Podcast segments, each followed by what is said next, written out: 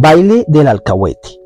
Es citado únicamente por don Saúl Rosas en Ana Josefa, novela colombiana de costumbres boyacenses, editada sin pie de imprenta ni año de publicación 1935.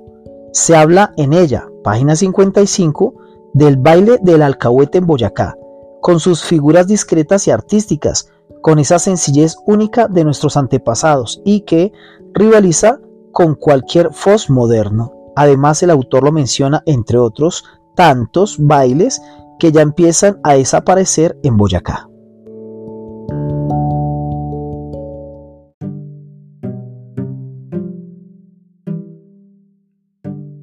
Baile del Botón Gordo, en el tomo 2 de la obra de don Juan B. López, titulada Solamina de su historia y de sus costumbres, publicada en el año 1944 en la ciudad de Manizales, habla el autor de un gran bailarín, el negro Andrés, quien, página 236, en sus largos viajes conoció todo género de danzas, desde el minué el rigodón y el fandango de las clases sociales elevadas hasta el baile de Don Botón Gordo y la fastidiosa cumbia de los negros africanos.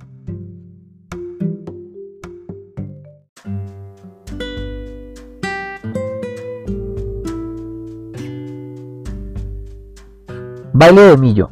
Del baile de Millo dice don Antonio Brugues Carmona en su artículo La danza, que también es indígena y la instrumentación es típica, millo, tambor y guacharaca, y que en el modo de bailar en círculo y agarrar las parejas denuncian influencia del merengue. En otro escrito titulado El merengue, danza típica del Magdalena, publicado en el tiempo de Bogotá, Brugues, Carmona habla de la monotonía del baile de millo, en el cual los abuelos indios lloran todo lo perdido.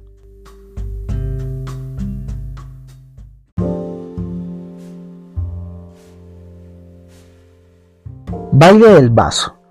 Se menciona en la novela de Ana Josefa, ya citada, de don Saúl Rincón Rosas, que dio a luz sin pie de imprenta ni año de publicación.